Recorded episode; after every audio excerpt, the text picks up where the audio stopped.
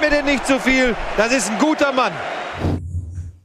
Moin Moin und hallo, herzlich willkommen zu Bundesliga live. Immer am Montag um 17.30 Uhr die einzige Fußballsendung der Welt.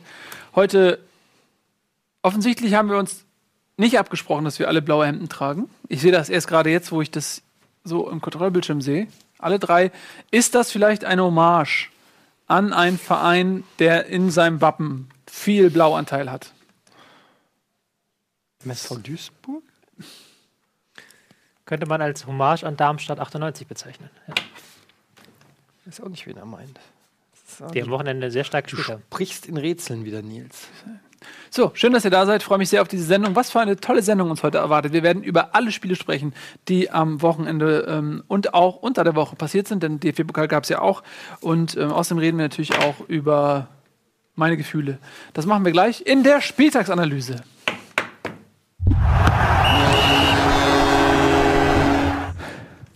Irgendwie, ich meine, wenn eine Sendung ne, ausschließlich aus einer Kategorie besteht, muss man dann eigentlich immer noch einen Bumper machen.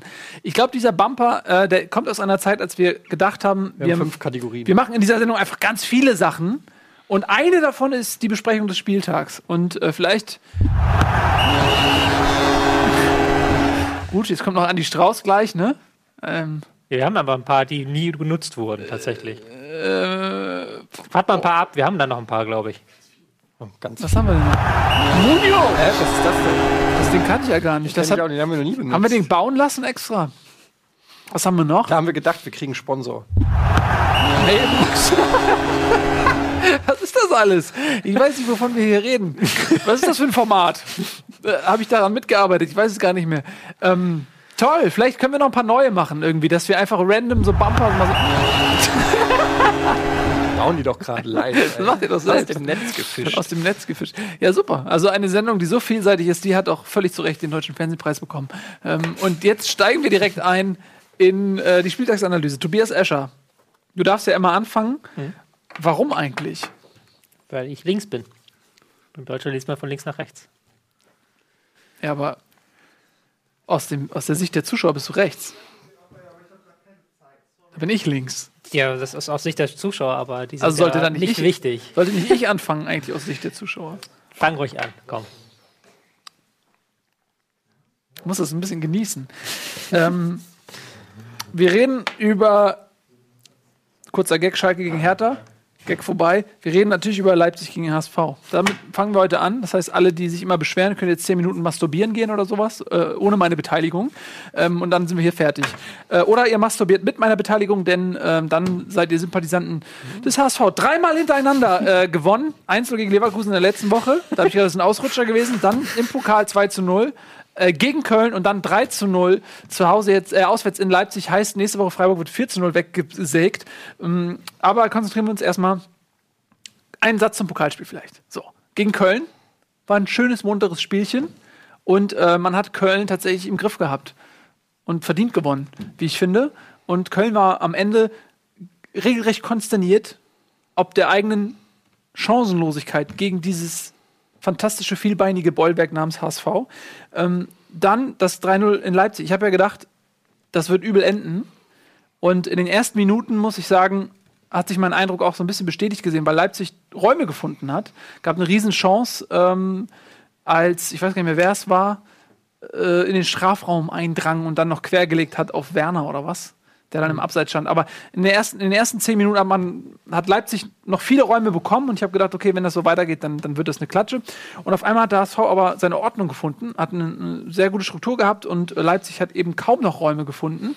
Und im Gegensatz dazu hat der HSV ähm, es dann geschafft, ja oft auch mit langen Bällen, mit hohen Bällen, das, das, das gefürchtete Leipziger Gegenpressing, sage ich mal, äh, ins Nichts äh, laufen zu lassen und kam zu Chancen. Zu Toren allerdings nach zwei Standardsituationen durch äh, zweimal Ecke Müller, der neuerdings die Ecken schießt. Ähm, warum nicht früher? Funktioniert ja. Ähm, erstes Tor Papadopoulos, fantastisch. Zweites Tor äh, Wallacey, über den wir gleich noch reden können, der Neuzugang aus Brasilien, im defensiven Mittelfeld auch wieder von Beginn an So dabei. spricht man denn aus? Wallacey? Wallacey, zumindest für jetzt. Das ändert sich oft bei Valatsche, dachte ich. Wie Alakczuk? Valatsche. Valatsche, wir können auch Valatsche nennen. Der Valatsche. Valatsche. Genau, und ähm, dann hat man relativ schnell 2-0 geführt. Und da habe ich gedacht, wow, das könnte für einen Punkt reichen, habe ich gedacht. Und im Laufe des Spiels stellte sich aber raus, dass es so weitergeht. Leipzig hat nicht wirklich ähm, Mittel gefunden, sich große Chancen herauszuspielen. Ich finde, der HSV hat das sehr gut gemacht. Vielleicht kannst du gleich ein bisschen was dazu sagen, ähm, warum das gut war oder ob es vielleicht auch nicht so gut war, wie ich das hier gerade sage. Ähm, und dann in der Schlussminute noch nach einem Konter das 3-0. Ich war sehr zufrieden mit allem, äh, allerdings mit einer Sache nicht, und das war, was waren die Konter? Ähm, das ist ein großes Problem. Der HSV hat eigentlich alles, was man braucht für eine gute Kontermannschaft, zumindest was vorne angeht, mit, mit Müller, Kostic und Bobby Wood. Ähm, drei, drei sehr schnelle Spieler. Bobby Wood, der körperlich sehr robust ist, den Ball sehr gut behaupten kann gegen Verteidiger auch im 1 gegen 1. Äh, aber diese Konter werden viel zu selten konsequent und gut zu Ende gespielt, sodass man sich da ganz oft auch ähm, der Möglichkeit beraubt, das Spiel früher zu entscheiden. Ich hoffe, dass das in, sich in Zukunft dann noch ein bisschen besser äh, entwickelt. Ähm, ja, aber ansonsten muss ich sagen, das war äh, ja einer der erfrischendsten, besten Auftritte, die ich so gesehen habe. Ich, ich freue mich richtig. Drei miteinander gewonnen. Ich kenne das Gefühl gar nicht mehr. Und äh, äh, man muss auch ein paar Leute noch herausheben. Natürlich die Innenverteidigung Papadopoulos Maffrey, ähm, aber auch äh, Wallacey. Von dem habe ich gedacht, der wird seine Zeit brauchen. Eingewöhnung muss erstmal ins Training kommen, ist nicht voll im Saft. Aus Brasilien kommt 30 Grad Unterschied äh, zu Rio de Janeiro. Und ähm, ich bin der Meinung, er hat es im Pokal schon gut gemacht, auch wenn die Zweikampfquote, glaube ich, nur bei 20 Prozent lag. Aber er hat sehr viel Präsenz gehabt im Mittelfeld, sehr passsicher, sehr ruhig am Ball. Und äh, ich fand, er hat jetzt gegen Leipzig nochmal eine Ecke besser gemacht, ein Tor gemacht, das 3-0 mit einem tollen Pass eingeleitet auf Müller. Ähm, der hat mich sehr positiv überrascht und äh, gibt mir Hoffnung, dass in der Problemzone, nämlich im zentralen Mittelfeld, da eine Lösung gefunden ist. Tobi. Hat ja auch ein bisschen was gekostet, ne? Das ist richtig. Wie teuer war? Ich weiß es gar nicht mehr. Neun, zehn, irgendwie so. Ist Ja. doch egal. Was kostet das? Ist doch egal. War ein sehr gutes Spiel. Also es war vollkommen verdient gewonnen, würde ich dir sogar zustimmen. Sie hätten sogar in der zweiten Halbzeit, hast du auch schon gesagt, das Ding noch viel früher entscheiden können, hätten sie die Konter besser gespielt. Wobei ich die Konter schon besser fand als noch vor ein paar Wochen. Also sie hatten da sehr gute Ansätze in den Kontern. Da hat meistens der letzte Pass nicht gefehlt, äh, nicht gestimmt dann, aber der vorletzte hat dann, gesch- war dann gut. Und das in, vor ein paar Wochen war es noch arbeitet sich einen anders. nach vorne so. Man ja. arbeitet sich einen nach vorne. Und wenn dann noch der letzte Pass stimmt, dann äh, sind sie eine Kontermaschine. Ähm, vielleicht aus der Red, äh, Red Bull, ich sage schon, aus der Rasenballsportsicht, ähm, war es ein Spiel zum Vergessen, kann man fast sagen. Ähm, das kann man, glaube ich, vielleicht auch so ein bisschen zwei Zahlen kann man benutzen, um zu zeigen, wie sich das geändert hat im letzten halben Jahr. Im Hinspiel hatte ähm, der HSV 64% Ballbesitz und Rasenballsport 36 und jetzt im Rückspiel war es genau andersrum, weil der HSV sich halt aufs Kontern versteift hat. Und man hat jetzt gesehen, dass ähm, das spielerisch nicht so gut geklappt hat bei Leipzig, wie man sich das vielleicht erhofft hat, dass da diese letzten 2-3% gefehlt haben und der HSV das äh, taktisch sehr gut regeln konnte. Ich habe es an der Taktiktafel Ja, bitte. aufgezeichnet. bitte, bitte. Was natürlich, was wir schon öfters gesagt haben, was so ein ähm, sehr spezielles Feature ist der in weiß dargestellten Leipziger, ähm, dass sie ihre Außenstürmer sehr weit nach innen ziehen. Also das sieht man hier jetzt, ähm, hier habe ich es mal so dargestellt, die Außenstürmer sind ja gar keine echten Außenstürmer, ein Forsberg und ein Cater, das sind ja eigentlich eher Männer, die auch durch die Zentrale kommen. Die laufen nicht Ja. den Flügel runter und flanken rein. Dementsprechend sind sie im vorderen Drittel sehr eng, aber sie können das meistens dann mit sehr guten Kombinationen auflösen.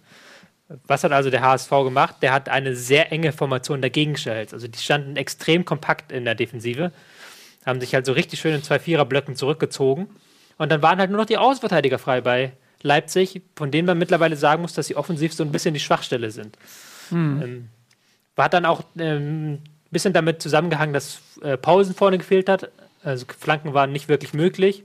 Man musste sich dann immer irgendwie durchkombinieren und der HSV hat dann rübergeschoben. Warum hat Paulsen nicht gespielt? Hat das taktische Gründe gehabt? Ich weiß es nicht, Schwer- ehrlich gesagt. Also ja. man könnte vermuten fast schon, dass er angeschlagen war und deswegen nicht, äh, nicht von Anfang an gespielt hat. Er ist ja dann relativ schnell wieder rausgegangen, nachdem er gekommen ist. Wegen Ja, verletzt. Verletzung, wegen Ne? Verletzung, ja. Da gab es ja auch die. Ähm, war das ein Gag? In meinem Kopf. Gut, willst du ihn mit der ganzen Klasse? Nee, okay. Ähm, äh, Paulsen kam ja relativ spontan, da stand es dann schon 2 zu 0. Und es war bitterkalt in Leipzig, ähm, wie überall in Deutschland dieser Tage. Ähm, man hat spekuliert, dass er sich vielleicht gar nicht lang genug warm gemacht hat. Der Kommentator hat gesagt, eineinhalb Minuten hat er ihn warm Ja. gesehen. Der Bei quasi bei, bei diesen Temperaturen. Ähm, und prompt hat er sich verletzt. Weiß man nicht, ob es im Zusammenhang steht. Falls doch, wäre es natürlich ein teurer Preis, ne? Ja, wäre ein teurer Preis, äh, vor allen Dingen für Leute, die bei Kommune ihn haben, war das ein sehr teurer Preis. Vielleicht haben wir auch haben wir einen Communio Bumper. Nein, doch, wir hatten doch. Ich habe ihn bei Communio, aber ähm, es war ein sehr teurer Preis. Es war aber auch so ein bisschen so, dass Upamecano, der ja rausgegangen ist, schon vorher in ein, zwei Situationen eine Sicherheitslücke war, gerade was die Konterabsicherung angeht. Das war halt so wirklich die Phase, wo der HSV so zum ersten Mal richtig gute Konter gesetzt hat. Und ähm, den wollte man dann wahrscheinlich relativ schnell vom Platz haben. Das klingt jetzt sehr fies, aber es äh, war wahrscheinlich so. Und dann hat man ja mit der Paulus-Verletzung dafür bezahlen müssen. Ja, Was ähm, äh, man vielleicht noch aus RB-Sicht einmal kurz sagen kann, mir fällt das ja immer auf, ich muss ja immer ähm, hier diese, um dieses Taktikboard zu machen, muss ich immer die Spieler eingeben. Ich muss dann immer in der Maske eingeben, welche Spieler ich äh, habe und ich gebe immer nur die ein, die gespielt haben. Und bei Leipzig war es halt wirklich die ganze Hinrunde so, dass ich nur, nur zwölf Spieler hatte in der Maske, weil die halt einfach nie gewechselt haben, die Spieler. Da haben immer größtenteils dieselben gespielt. Und jetzt, sie haben jetzt, jetzt zweimal in der Rückrunde benutzt und ich habe irgendwie vier oder fünf neue Namen hinzufügen müssen, einfach, weil sie jetzt eine ganz andere Personalsituation plötzlich da ist. Das ist nämlich interessant, weil zum einen natürlich klar, äh, du hast angesprochen, neuer Mann in der Innenverteidigung aus äh, Salzburg gekommen mit hohen Erwartungen. Ähm, Zitat, in Leipzig in ein paar Jahren werden wir uns wundern, dass so jemand überhaupt mal bei uns gespielt hat. Also der, der Mann ist hoch veranlagt. Ähm, aber zum anderen natürlich auch durch Verletzungen. Äh, letzte Woche gegen Dortmund haben, haben viele Leute gefehlt, rote Karten, Forsberg hat mal gefehlt. Ähm, aber in, inwiefern hat Leipzig, und das ist eine berechtigte Frage, wenn man 13-0 zu Hause gegen Hamburg verliert, inwiefern hat Leipzig vielleicht so einen Hoffenheim-Effekt, dass man, äh, wie damals ja auch unter Ralf Rangnick, damals äh, als Trainer, nicht, nicht als sportlicher Leiter, äh, ist man ja auch eingebrochen in der Runde. Hoffenheim hat damals auch einen, einen sehr intensiven äh, Lauf, äh, intensiven Fußball auch ähm, praktiziert. Glaubst du, dass, dass Leipzig jetzt so ein bisschen einbricht oder ist das eine Ausrutscher gewesen? Den müsst ihr eigentlich Etienne fragen. Das war deine These, dass sie einbrechen jetzt aktuell. Naja, also ich sag mal so, ich, es kann viele Faktoren haben. Ich glaube zum einen, dass die Gegner sich besser natürlich einstellen auf, auf äh, den Aufsteiger, dass er am Anfang sicherlich noch unterschätzt wurde, später dann allerdings auch nicht mehr schon, äh, müsste also sich relativ schnell oben gesprochen haben, welche Qualität Leipzig hat, auch in der Hinrunde. Aber ähm, klar, dass mit der Zeit die Gegner sich besser äh, drauf einstellen, ähm, gucken, was machen die anderen Mannschaften gut und richtig gegen Leipzig. Äh, und zum anderen glaube ich wirklich, ist das auch einfach so eine, wie so ein Flow. Das heißt, wenn du erstmal in so einem Flow drinne bist, dann funktioniert es halt einfach. Du, du bist einfach gut drauf und kannst das von Spiel zu Spiel mitnehmen. Dann gibt es eine Pause. Und ähm, dann bist du erstmal raus aus dem Flow und musst diesen Flow, ich nenne es jetzt einfach mal so, neu etablieren. Und der, der hat dann direkt angefangen mit ein oder zwei Niederlagen. Wie war's? Äh, in der Rückrunde? In Dortmund verloren? Also gegen Dortmund Eintracht verloren. haben sie noch gewonnen, das war noch das, das letzte Hinrundenspiel und dann haben sie gegen, Haben sie, glaube ich, auch noch gewonnen, oder? nee, gegen, ja, gegen Eintracht hat sie, haben sie gewonnen, dann haben sie gegen Dortmund verloren. wir hatten ja schon gegen Ingolstadt verloren vor der, und dann Genau. gegen, gegen Bayern. Ich weiß gar nicht. Genau, je, das wie auch immer, auf jeden Fall kommen dann so die ersten Niederlagen und dann bist du plötzlich nicht mehr so. Äh, Nee, die hatten noch gewonnen, dann 2-1 gegen Hoffenheim. Aber Ja. das war ja auch Stimmt, äh, die genau. Klappe, dann das 3-0 Also Frankfurt, wo es halt mit der Ja. roten Karte auch war. So. Wie auch immer. Jedenfalls haben sie dann äh, mit Forsberg, dann hatten sie Verletzten, dann war Sabitzer nicht, haben dann mit, mehrmals mit, mit veränderten Mhm. äh, Formationen gespielt, diese eingespielt hat, war weg. Ähm, ich glaube, da kommen dann einfach auch viele Sachen zusammen und ähm, ja, es äh, ist, man muss natürlich auch sagen, sie haben eine so überragende Hinrunde gespielt, dass es auch Mhm. schwer ist, so eine Leistung über, eine, äh, über die gesamte Saison konstant abzurufen. Das gelingt ja selbst den Bayern kaum. Mhm. Ähm, und ich finde es jetzt extrem spannend, wie es mit Leipzig weitergeht. Mhm. Ob sie jetzt, äh, ich weiß nicht, gegen wen sie jetzt als nächstes spielen, ähm, aber ob sie da jetzt quasi eine Antwort finden und wieder in diesen Flow reinkommen. Mhm. Oder äh, ob es das jetzt erstmal war mit der In Gladbach. Sonnenseite. In Gladbach. Ja, und die sind auch auf dem Kommen, äh, im Kommen unter Hacking. Ähm, Da tragen auch erste Früchte, äh, die. Was- wisst, was tatsächlich auffällt, ich sammle ja immer die Daten nach den Spieltagen ähm, und äh, die gelaufenen Kilometer sind aktuell ein bisschen schlechter als noch vor der Winterpause. Also ohne da jetzt was beschreiben zu wollen, aber es, ist- das ist auch was, was ich mir so vorstellen kann. Ist, ich bin sehr gespannt, ähm, ob sie diese intensive Spielweise durchhalten können. Also auch trotz kein Europapokal ist das so ein, ähm, sehr auch mental erschöpfend, was Leipzig macht. Also zur Not einfach, dass wir denen mal eine Palette äh, Raketenbrause vielleicht schicken. Können die Initialen ja behalten. Ja.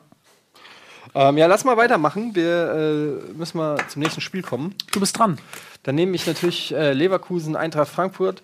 Kann man auch meiner Meinung nach relativ schnell ähm, Warum? besprechen. Das, das, du kennst das Gefühl auch nicht mehr.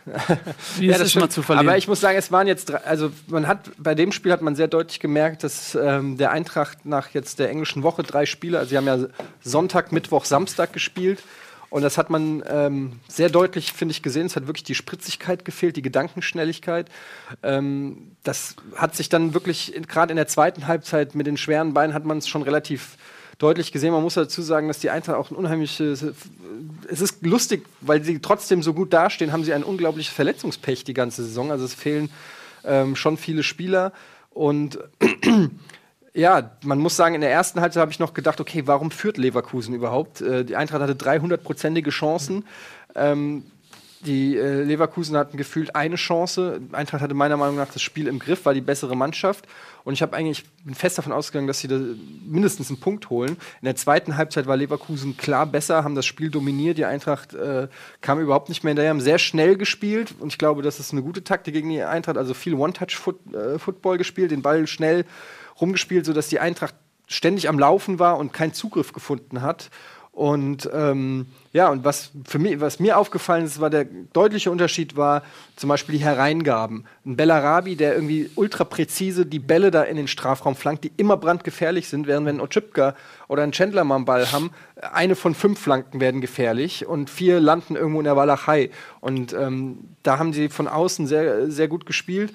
Ähm, ja, ich würde das einfach abhacken. Leverkusen ist, man muss, die Tabelle spinnt, muss man einfach sagen. Die Tabelle spinnt, weil äh, man hat das Gefühl, die Eintracht ist eine Top-Mannschaft, aber es ist Quatsch, weil die Eintracht hat letzte Saison, äh, wäre sie fast abgestiegen und Leverkusen hat ein Unfass, also ich meine, wenn man in der 70. Minute oder wann einfach mal ein Volland einwechseln kann, das spricht einfach für die Qualität, die der, dieser Kader hat.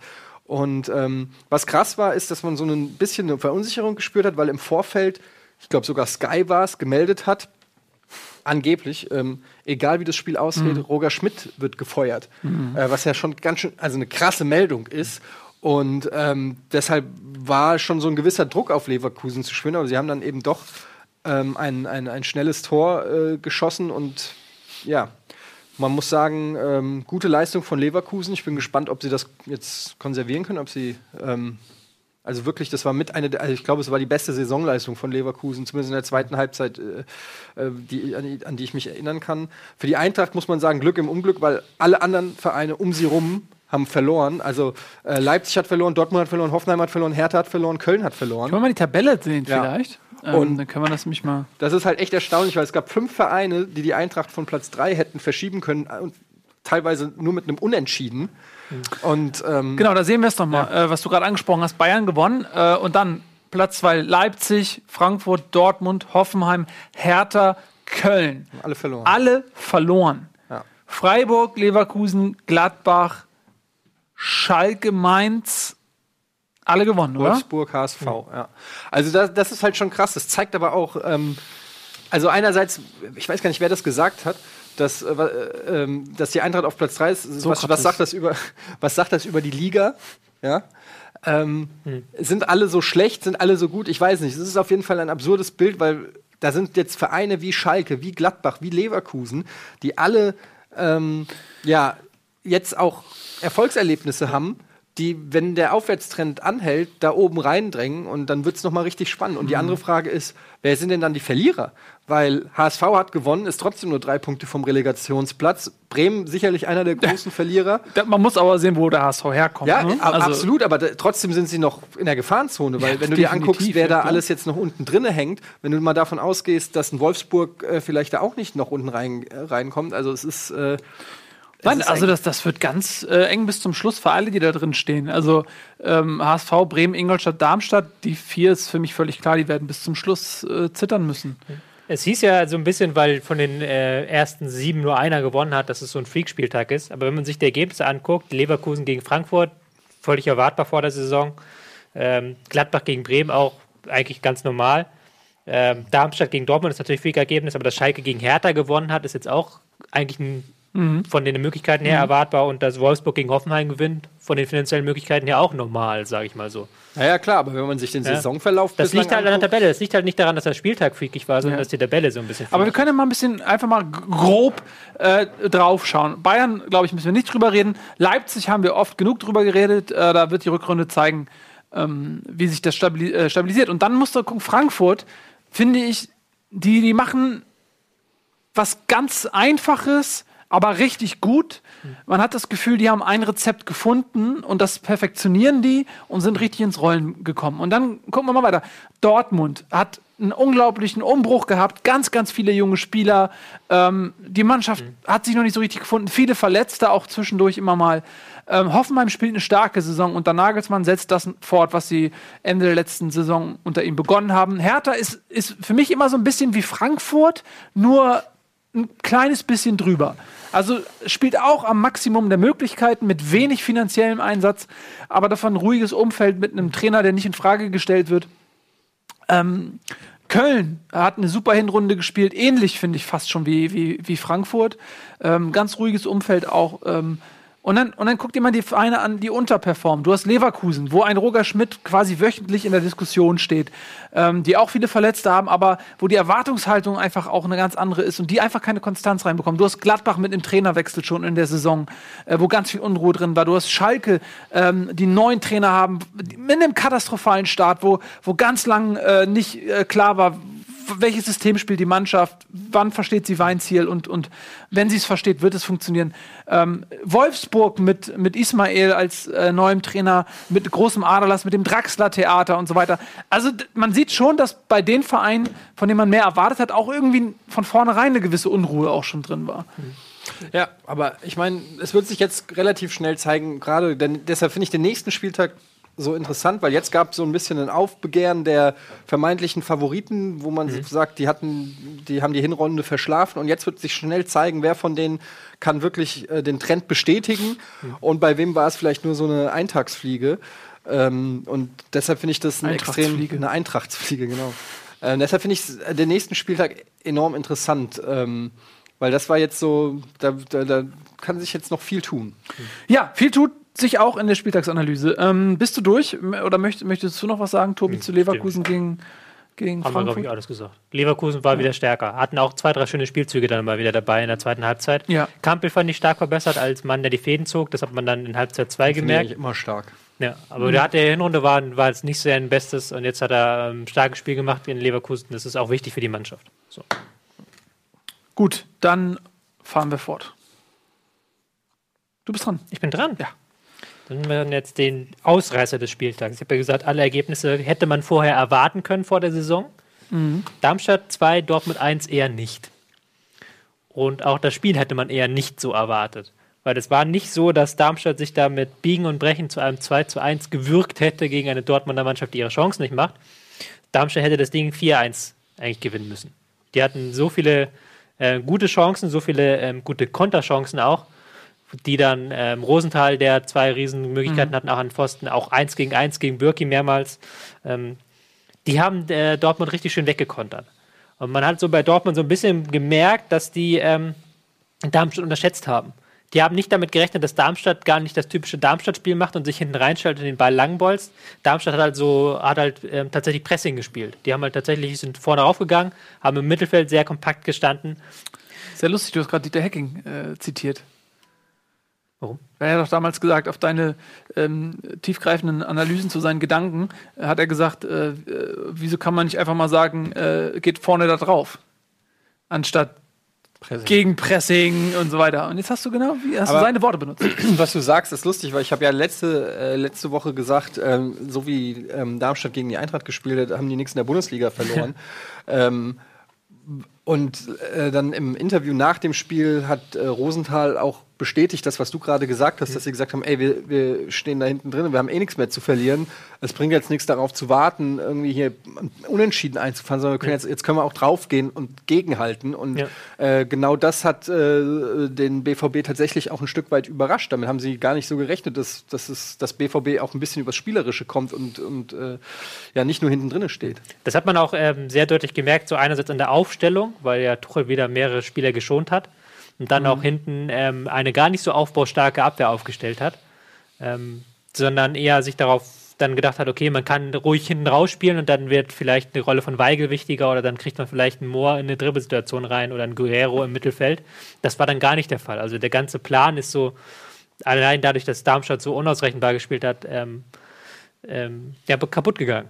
Aber man muss auch sagen, also es war eine sehr gute Darmstädter Mannschaft, aber es war auch eine schlechte Dortmunder Mannschaft. Mhm. Die sehr gute Darmstädter Mannschaft hätte man, hätte vielleicht auch gegen gutes Dortmund gewonnen, aber sie hat auf jeden Fall gegen ein schlechtes Dortmund gewonnen. Mhm. Weil Dortmund hat ja auch so eine Lücken im Konter einfach äh, mittlerweile. Also die arbeiten nicht mehr so richtig mit. Da sind dann teilweise riesige Abstände zwischen Abwehrkette plus Weigel und dann dem Bereich davor. Wie kann das sein? Weiß ich nicht. Man hört ja aus dem Fankreis immer mal wieder auch Kritik an Tuchel oder einige Leute hier im Studio haben ja sogar mit einem Hardcore-Dortmund-Fan gewettet, äh, ob er jetzt die Saison überlebt oder nicht. Ähm, diverse Wetten hier laufen. Diverse eine Wetten. davon gewinne ich aber. Ja. Ja. Ähm, ist das die Wette, ob du eine gewinnst? das, ist so, das ist dann so ein Ding, ne? Wenn du wettest, dass du eine Wette, mindestens eine Wette nicht gewinnst, also dass du keine Wette gewinnst, und dann gewinnst du keine Wette, hast du ja eine Wette gewonnen. Aber hast du dann die Wette verloren? Ich kann dir nicht folgen. Aber ja. Verstehst du, was ich meine? Ja. Aber ey, zu Gut. deiner Frage, wollen wir nicht mal einen Dortmund-Fan hören? Ich, ich hätte Bock mal zu hören, wie es in der, Wir Dortmunder, Christian an. in der Dortmunder Seele aussieht. Ähm, oder mach's nach der Werbung vielleicht. Haben wir doch Ähm, gerade angerufen, erst vor zwei Wochen, oder? Ja? Da warst du, glaube ich, nicht dabei. Ach so, gut, das weiß ich Ja. nicht. Ich finde es trotzdem äh, weil, weil was du gerade angesprochen hast, finde ich nämlich hochinteressant, ähm, weil man ja wirklich aus dem Umfeld äh, hört, dass äh, da eine große Unzufriedenheit herrscht und man fragt sich eben schon, wie ein Verein wie Dortmund äh, mit so einer Qualität äh, ja dann solche Spiele abliefert, ob es da vielleicht wirklich innerhalb der Mannschaft ein bisschen kriselt oder spielen die sogar gegen den Trainer? Was ist da los in Dortmund? Christian, da sind wir wieder. Hallo. Na? Grüß dich. Hallo. Ach ja, stimmt, Vollbild, ne? Ich bin schuld. So, hallo Christian. Schön, dass du wieder Zeit hast. Das Post hängt immer noch. Ähm, hast, hast uns zugehört gerade? Äh, ja, die letzten Worte habe ich jetzt nicht mehr gehört, weil die mich ja angerufen hat und ich dann den Ton am Fernseher ausgemacht ja, habe. sehr löblich.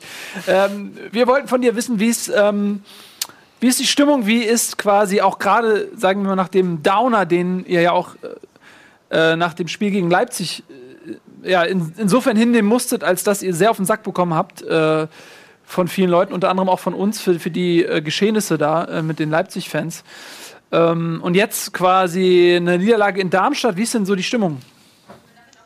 Ja, die Niederlage in Darmstadt hat echt schon wehgetan. Also auch da war ich echt angepisst nach, nach dem Spiel, weil man eigentlich so nach, wenn, wenn man nur den sportlichen BVB gesehen hat, in den letzten zwei Heimspielen im Pokal und äh, gegen Raba halt zu Hause auch, dann waren das ja sportlich echt richtig gute Spiele und vernünftige Spiele und die Mut gemacht haben. Und ja, dann kommt man nach Darmstadt und äh, ja, dann sieht es auf einmal ganz anders aus. Auf einmal kriegt man wieder nichts mehr auf die Kette, bringt nichts mehr auf den Platz irgendwie, sowohl offensiv als auch defensiv nicht. Und irgendwie hatte die Mannschaft auch jetzt nicht so den Eindruck erweckt, als dass das jetzt die absolute Willensleistung war, ganz im Gegensatz zu dem, was Darmstadt gemacht hat. Ähm, ja, und dementsprechend bin ich auch immer noch relativ sauer über das, was da am Samstag passiert ist. Ähm, wie seht ihr denn das, äh, wie, oder wie empfindet ihr Thomas Tuchel als Trainer gerade? Weil, also ich habe so ein bisschen das Gefühl, dass da dass das Fanlager fast gespalten ist, was, was Tuchel angeht. Und wenn ich ihn jetzt so sehe nach dem Spiel, er hat so eine leicht suffisante Art, die habe ich jetzt schon zwei, drei Mal in dieser Saison von ihm gesehen, wenn es nicht so läuft, ähm, dass er so, ähm, ja, wenn ich das mit einem Klopp oder so vergleiche, dass er so sagt, ja, wenn meine Spieler halt nicht wollen, dann äh, sind die halt einfach selber schuld und dann geht der Sieg in Darmstadt. Also so eine leichte verachtenden Zynismus, den man da teilweise in den Interviews schon, schon merkt, anstatt irgendwie weiß ich nicht, positive Worte zu finden. Ähm, wie, wie ist so meine Wahrnehmung als Außenstehender? Wie, wie siehst du das? Wie nimmst du Thomas Tuchel wahr und, und das Verhältnis zur Mannschaft? Ähm, ja, über Tuchel und die Kritik an ihn haben wir ja schon gesprochen, als du letztes Mal, Eddie, leider nicht da warst. Ähm, und deswegen, ähm, ja, ich weiß nicht, ob es direkt gespalten ist oder so, dass, dass die eine, eine Hälfte sagt, wir sind voll hinter ihm und die andere Hälfte sagt, wir sind jetzt gegen ihn, sondern bei mir hat der persönlich hat er irgendwie in den letzten Wochen eigentlich eher Pluspunkte gesammelt, ähm, weil er auch ein bisschen emotionaler geworden ist, ein bisschen persönlicher auch und hat, hat ja einige Aussagen auch rund um diese ganzen Fanausschreitungen jetzt auch in den letzten Tagen getroffen, wo er ja sich mal auf die Seite der Fans gestellt hat und dementsprechend auch ein bisschen Pluspunkte aus emotionaler Sicht gewonnen hat. Und ich finde auch, dass die Tuchel-Kritik im Moment dann einfach zu kurz greift. Ich würde die Mannschaft einfach viel mehr in die Pflicht nehmen. Ähm, zwar ist es immer leicht gesagt zu sagen, wenn die da so auftreten wie im Darmstadt, dann ist es die Aufgabe des Trainers, die richtig einzustellen. Ähm, ja, aber das ist mir dann irgendwie zu billig. Also im Moment machen die Spieler nicht so den Eindruck, als hätten sie Bock auf solche Spiele wie in Darmstadt. Ähm, und wenn wir jetzt morgen in, in Lissabon spielen, sieht es auch auf einmal wieder ganz anders aus. Und dann weiß ich nicht, dann ist der Trainer zwar auch in der Verantwortung, aber die Mannschaft eben auch. Und das wird im Moment ein bisschen außer Acht gelassen, finde ich. Ich finde es ja ganz interessant. Wir machen jetzt gleich Werbung, aber noch eine Sache, was, weil du das ja auch ansprichst, das Spiel jetzt in der Champions League gegen Lissabon. Das ist Champions League Achtelfinale und das ist dann auch mal so ein Charaktertest, weil das ist die große Bühne und da, äh, glaube ich, gibt jeder sein Bestes, weil es natürlich auch für jeden persönlich eine Bühne ist, wo er gesehen wird, ja. Und ähm, das ist dann, glaube ich, eine Mentalitätsfrage auch, ob man mit dem gleichen Schwung nach Darmstadt fährt und da abliefert, ähm, wie dann in der Champions League. Mal abgesehen davon, dass das vielleicht auch mh, dem Dortmunder Spiel eher entgegenkommt. Ja, so Gegner, die ähm, wie Lissabon, die, die nicht wie Darmstadt spielen, weil sie in Portugal gewohnt sind, dass sie diejenigen sind, äh, quasi, die in der Favoritenrolle sind. Ähm, das ist vielleicht für Dortmund auch einfacher. Man hat es ja auch dann, wenn Madrid kommt oder so, das sind Spiele, die der Mannschaft eher liegen, ist das so? Kurze Antwort von dir, Christian? Ja, ich denke schon. Also rein spielerisch haben wir bisher besser ausgesehen, wenn eine Mannschaft kam, die eben mitgespielt hat und nicht sich hinten reingezogen hat wie Darmstadt. Also gegen Real, gegen Leipzig, gegen Bayern sahen wir bisher immer besser aus als gegen die Mannschaften, die hinten drin standen, klar. Gut. Wir sehen immer besser aus, wenn wir Werbung machen. Deswegen machen wir das jetzt. Vielen lieben Dank dir, ähm, äh, Christian, und äh, Kopf hoch. Ne? Alles, alles gut. viel, viel Glück Ciao, ciao. Äh, fürs Spiel in Lissabon. So, tschüss, Christian, und äh, wir sehen uns gleich wieder nach der Werbung.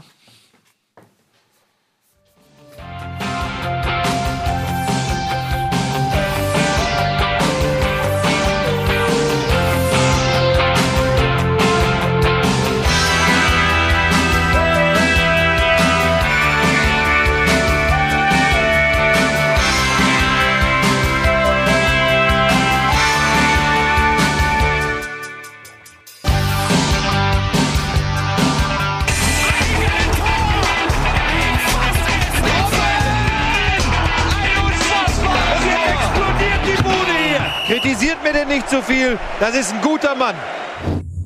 Bundesliga, die beste Show der Welt. Herzlich willkommen zurück. Wir sind immer noch, wer hätte es gedacht, in einer der zahlreichen Kategorien. Unsere Spieltagsanalyse, immer noch, ja. Wir waren gerade bei Darmstadt gegen BVB. Dortmund. Glaubt ihr, Darmstadt hat noch eine Chance auf den Klassenerhalt? Oder war das ein Strohfeuer? Ich glaube, es wird. Also, ich glaube trotzdem, dass sie absteigen. Allerdings war das schon ein. ähm, ja, also man, einerseits muss man sagen, dass sie sich auch noch mal ganz gut verstärkt haben, glaube ich. Sagen wir So. ruhig kurz. Das ist die Regie, die wir hören. Liebe Regie, jetzt nichts, nichts sagen, was, was euch oder uns den Job kosten könnte, ne? Weil ihr seid, ihr seid zu hören. Ähm, also ich glaube, dass, ähm, dass Darmstadt jetzt sich nicht kampflos ergeben wird. Ich glaube, wenn sie jetzt verloren hätten und so, irgendwann setzt dann natürlich auch so diese Abschiedstour-Gedanke ein, so. Aber jetzt haben sie vielleicht noch mal ein bisschen Blut geleckt. Und gerade auch gegen Dortmund, dann wird man sich natürlich auch äh, sagen, ey, wenn wir gegen Dortmund gewonnen haben, dann äh, warum nicht noch mehr? Ähm, also sie werden das Feld nicht kampflos äh, übergeben, aber ähm, trotzdem glaube ich, dass sie qualitativ es nicht ausreicht. Es sind 14 Spiele, äh, sie werden nicht 14 Mal so eine Leistung wie gegen Darmstadt abrufen können. Aber ja, es, es, es bleibt spannend. In einer normalen Saison würde ich nach dieser Leistung sagen, ja, weil die Leistung war wirklich sehr gut. Das, da hatte nicht mehr viel mit dem alten Darmstadt zu tun, sondern das ist wirklich so ähm, eine Mannschaft, die, wenn sie die sowieso immer Außenseiter ist und dann gute Konter spielt und dann damit die Punkte sich erhamstert. Aber diese Saison halt, ich muss halt gucken, unten, die haben jetzt ja diesen, den Zwergenaufstand im Moment, so ein bisschen. Weil HSV spielt wirklich gut im Moment, Wolfsburg hat gewonnen. Ähm, auch Werder Bremen spielt nicht so schlecht, wie sie nach Punkten dastehen. Also da äh, müssten sie jetzt schon sehr viel gewinnen, sage ich mal so, um da noch rauszuklettern. Das meinte ich eben auch vorhin ähm, mit Blick auf die Tabelle. Es gibt zurzeit eigentlich kein Team, wenn man jetzt die, nicht die Punktzahl nimmt, sondern die aktuelle Formtabelle, wo man sagt, okay, die sind kaputt. Die sind völlig zerstört, die verlieren nur noch, da stimmt vorne und hinten nicht. Ähm, sondern jedes Team hat gemäß der Tagesform allerdings irgendwie das hat man das Gefühl, da geht noch was, da ist noch ein bisschen Leben. Das macht es halt auch gerade so spannend, weil man noch keine Mannschaft komplett abschreiben kann. Und ich finde, mit äh, Sidney Sam und Hamid Altintop äh, haben sie sich zwei Spieler geholt, die sehr interessant sind. Das sind zwei ehemalige Topstars, die jetzt in Darmstadt spielen. Und ähm, gut, ich bin jetzt nicht auf dem Laufenden, wie die Form von Hamid Altintop ist, aber der Typ hat bei den Bayern gespielt. Ähm, äh, Sidney Sam war vor ein paar Jahren noch Nationalspieler. Die haben eine Erfahrung, die haben eine gewisse Leistung äh, nachgewiesen. Ähm, das ist in der Offensive schon mal nicht so schlecht. Ähm, jetzt wenn Rosenthal, von dem ich früher eigentlich immer sehr viel gehalten habe, ähm, der dann irgendwie eine Krise hatte und, und wenn der noch mal vielleicht an alte Leistungen, also ich finde so rein offensiv ist es kein, es ist keine Mannschaft, wo du von vornherein sagst so, ähm, da geht gar nichts. Und wenn jetzt mit Frings ein neuer Trainer, der scheinbar auch eine gute Ansprache hat, äh, dem die folgen, ist spannend. Also es ist, es ist, wie gesagt, kampflos werden sie sich nicht beugen. Also Altintop und Sam super Transfers, weil sie auch in dieses Narrativ passen. Spieler, die irgendwo anders nicht mehr keine Chance mehr bekommen würden, gehen nach Darmstadt und holen, haben da ihren zweiten Frühling. Und, und Halil Altintop bringt super Leistungen bei Hamid. Augsburg. Also Halil, Halil ja. Altintop bringt super Leistungen bei Augsburg und Hamid war immer der Bessere. Ja. Aber Hamid ist, glaube ich, auch der Ältere, oder? Sie sind Zwillingsbrüder, aber der ist vielleicht zwei Minuten älter. Aber ich glaube, er ist der Ältere, trotzdem. Also das ist Ja. die Erfahrung. Die macht- Erfahrung macht in dem Fall. Ähm, ähm, Hamid Altintop hat auch auf der 6 gespielt, was ja auch ein, der eigentlich ist ein, eher ein Spieler, den du eine Reihe weiter vorne aufstellst. Ähm, mittlerweile, also früher hat er auch mal weiter hinten gespielt, aber eigentlich mittlerweile eher zu langsam dafür. Aber das ist auch mutig gewesen, ihn da aufzustellen und zu sagen, wir stellen trotzdem noch einen Rosenthal auf als zweiten Stürmer. Also, nochmal Lob an Franks für das wirklich gute Spiel. The Franks. Schön. Dann bin ich ja wieder dran. ne? Äh, was mache ich denn? Ich rede heute mit euch über das Spiel Ingolstadt gegen Bayern. Unterschiedliche Vorzeichen. Bayern München bald demnächst schon wieder Meister und Ingolstadt, die mitten im Abstiegskampf sind, die ähm, zusammen mit Hamburg und Bremen gerade sich um den direkten Nicht-Abstiegsplatz oder den Relegationsplatz streiten, der zumindest in den letzten vier Jahren oder so äh, immer an den Bundesligisten ging, dieser Schlagabtausch. Ähm, ja, es stand lange 0 zu 0, bis in die Nachspielzeit rein oder 90. Minute rein, als äh, Vidal das 1-0 gemacht hat und dann Robben noch mal kurz darauf das 2-0 hinterhergeschoben hat. Ähm, das klingt deswegen jetzt wesentlich deutlicher, als es war. Ähm, die Bayern haben wieder spielerisch nicht wirklich überzeugt. Ähm, es gab ein, zwei Chancen, klar. Ähm, fast ein Knaller von Lewandowski irgendwie in der 80. Schieß mich tot Minute ist mir in Erinnerung geblieben. Aber auch, dass Ingolstadt sehr gut gespielt hat, sehr gut dagegen gehalten hat. Äh, sie waren nicht wie das Kaninchen vor der Schlange, sondern sie haben, sie haben an sich geglaubt, dass sie eine Chance haben zu punkten gegen die Bayern. Das hätte fast auch geklappt. Ähm, und dann hätten sie eventuell äh, quasi was Historisches geschafft, weil da nämlich die ersten sieben in der Bundesliga verloren hätten. Ich glaube, das gab es noch nie. Ich weiß, also zumindest es schwer vorstellbar, vielleicht am ersten Spieltag mal oder so, keine Ahnung, am zweiten. ähm, aber es hat nicht sollen sein, man ist äh, kurz vor Schluss vom, vom sprichwörtlichen. Ja, es ist ja eigentlich kein Bayern-Dusel, sondern wenn du halt so, la so lange ähm, diese Qualität hast und, und dominant spielst und weißt, du kannst bis zur letzten Minute ein Tor machen, dann ist es irgendwann auch ein bisschen mehr als Glück. Ähm, auch wenn man das als Nicht-Bayern-Fan natürlich gerne dann auf Dusel schiebt. Ja, Pech, Pech, unglücklich für Ingolstadt, gut für die Konkurrenten im Abstiegskampf. Ja, Dusel ist jetzt in dem Spiel, glaube ich, zu viel gesagt. Die Bayern haben, ähm, wir haben ja viel kritisiert in den letzten Wochen. Das war wieder eigentlich ein, kein gutes Spiel, aber es war zumindest ein besseres Spiel als die Wochen zuvor. In der zweiten Halbzeit haben sie dann auch das Spiel wirklich dominiert und das Tor hatte sich abgezeichnet. Also es war nicht so, äh, dass es eine Einzelleistung war oder sowas, sondern auch ein schönes Tor. Hatten sich jetzt entschieden, mit Thiago und Müller zu spielen und dann gar keinen Außenstürmer mehr so richtig zu haben, sondern so 4-3-2-1 Tannenbaummäßig zu spielen. Wahrscheinlich auch, um gegen dieses enge Zentrum im 5-4-1 von Ingolstadt zu bestehen. Hat dann aber auch äh, nicht so richtig funktioniert. War aber, muss man sagen, im Gegenpressing besser. Also war jetzt nicht so, dass Ingolstadt viele Kontermöglichkeiten hatte. Mhm. Es ist jetzt natürlich dieses Spiel so, dadurch, dass auch alle anderen verloren haben und sie jetzt wieder sieben Punkte Vorsprung haben auf eine Leipziger Mannschaft, die man zumindest diskutieren kann, ob sie in der Krise steckt, ist jetzt natürlich wieder alle All Eyes und Champions League so. Und die Frage ist jetzt natürlich nicht, reicht das für Ingolstadt oder reicht das für die Liga? Weil das tut es offensichtlich. Sondern reicht es für Arsenal. Und da, da bin ich sehr Wie gespannt. langweilig das für die Bayern wäre, wenn sie jetzt gegen Arsenal rausfliegen. Was machst du dann? Verwaltest die Bundesliga noch ein bisschen? Die, äh, das entscheidet sich von alleine. Hast du noch ein Heimspiel du noch gegen Schalke? im Pokal, hast du noch, ne? Und ähm, Sind die dann nicht Euroleague, wenn sie gegen Arsenal Nee. ausscheiden? Nee, nee. nee, nee, nee, nur Gruppen, wenn du Dritter bist in der Gruppenphase der Champions League, rutscht du in die Euroleague. Genau. Ähm, Ja, stimmt schon. Deswegen, ich bin mir jetzt schon fast sicher, dass wir da eine andere Mannschaft sehen von Bayern jetzt am Mittwoch.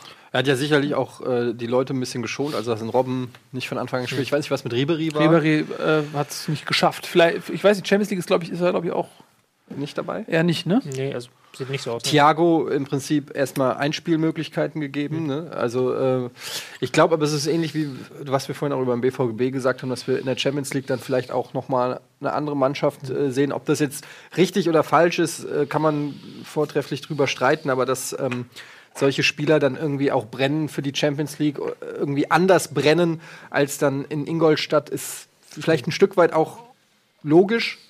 Ähm, spiel, ich weiß gar nicht, spielen die zu Hause gegen Arsenal oder in London? Die, äh, die spielen diese Woche zu Hause, glaube ich. Zu Hause. Sie sind also, ja nicht als Gruppensieger geworden, also spielen sie ja, jetzt zu also das wird auf jeden Fall, ich freue mich da tierisch drauf. Es ist wirklich eines äh, der Highlight-Matches, ähm, auf, die ich, äh, auf die ich mich freue in dieser Champions League-Saison. Gibt es, glaube ich, sogar im Free TV diesen Mittwoch. Echt? Ich glaube sogar. Ja, Hammer. Z- Müsste Und, ZDF sein. ähm, wir machen ja am Mittwoch, hängen wir ja ab. Genau. Und dann können wir schön Champions League gucken. Machen Äh, Freue ich mich drauf. Aber äh, ja, wir sind ja einfach hier, weißt du, bodenständige Typen, die auch nach der Arbeit, Bodenständige Typen. bodenständige Typen, die auch nach der Arbeit äh, sich riechen können. Jetzt bräuchte ich so einen kleinen Sternchen. Das ist awkward, weil Tobi nicht eingeladen ist. Ja, aber Tobi kann ja kommen. Kannst Ich muss arbeiten, tut mir leid. ähm, wie auch immer, was ich eigentlich sagen wollte, ist, ähm, dass äh, die Bayern der große Profiteur, wenn man so will, dieses Spieltags sind.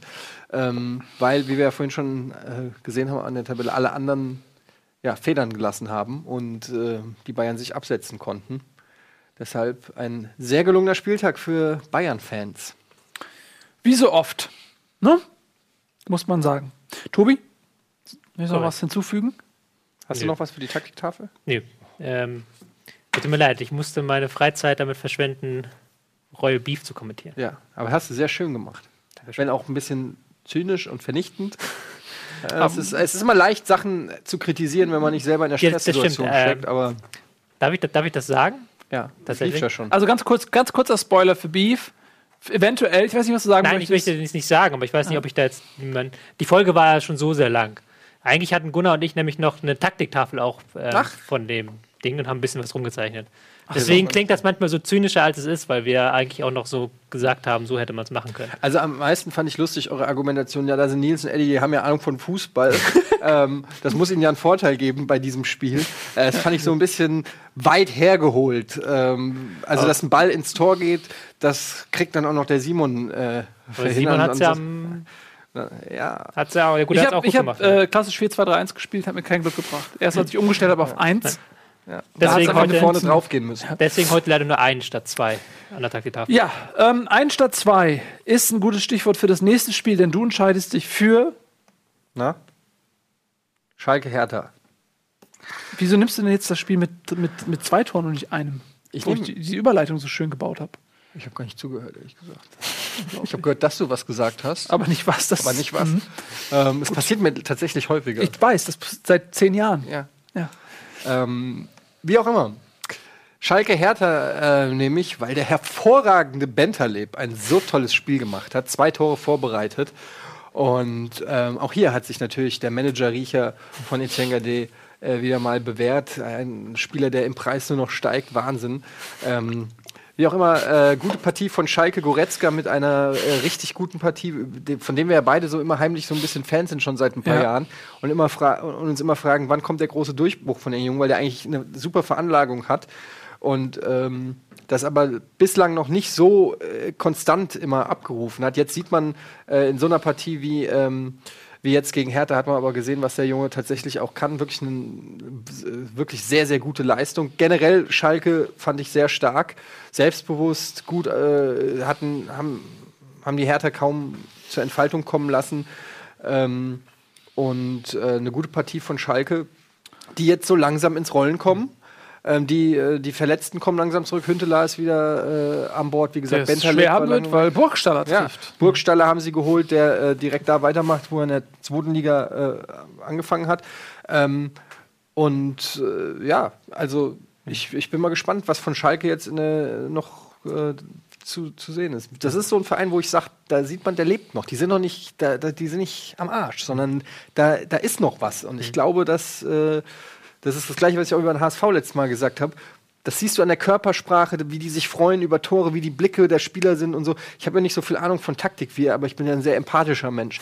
Ich, ich habe ja ganz feine, sensible Antennen. Sorry, ich habe nicht zugehört. Ich habe gehört, dass du irgendwas gesagt hast. Ich habe so ganz feine, sensible Antennen für die Befindlichkeit von Menschen.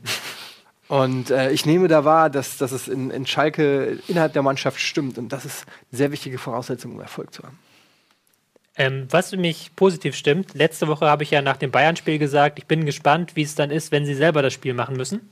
Und jetzt haben sie selber das Spiel machen müssen gegen eine passive Berliner Mannschaft und sie haben es gut gemacht. Ähm, richtig gelobt. Ähm, Bentaleb und Goretzka waren für mich auch die entscheidenden Spieler an diesem Spiel, die von der Achterposition aus vor Stambuli ähm, das Spiel gestaltet haben und auch immer die Lücken gefunden haben im, im gegnerischen System. Hertha, die dann ähm, im Mittelfeld nicht so kompakt standen, wie man es gewohnt ist, und dann auch um auf der ballfernen Seite ein bisschen was freigelassen haben und da haben sich dann Goretzka und Bentaleb die Bälle zugespielt sozusagen. Ähm, ganz starkes Spiel von Schalke. Also das ist wirklich positiv stimmt, dass sie jetzt einmal mit Kontern letzte Woche gewonnen haben und jetzt mit so einem schicken Ballbesitzspiel. Ja, haben sich auch ganz gut verstärkt, ne? Mit mhm. Caligiuri. Caligiuri, sehr gutes Spiel wieder gemacht. Burgstaller. Burgstaller, ähm, gute Leute und ähm, ja, Bentaleb zurück. Koke kommt auch bald wieder. Bartstuber auch? Bartstuber stimmt, ja. haben wir vergessen. Ja. Der äh, auch natürlich um seine Qualität weiß man ja und er ist fit. Also, aber er ist ja, glaube ich, nur geliehen, ne? Ja, ja, klar. Ist nur verliehen. Ja. Ähm, Hertha kann man noch dazu sagen, dass sie auch, ähm, sie haben ja auf Konter gespielt hauptsächlich und hatten aber auch die Konterchancen. Also Hertha hätte da wieder so ein typisches Hertha-Spiel draus machen können, wenn sie ihre Chancen nutzen. Kalu war am Anfang, glaube ich, einmal völlig frei durch.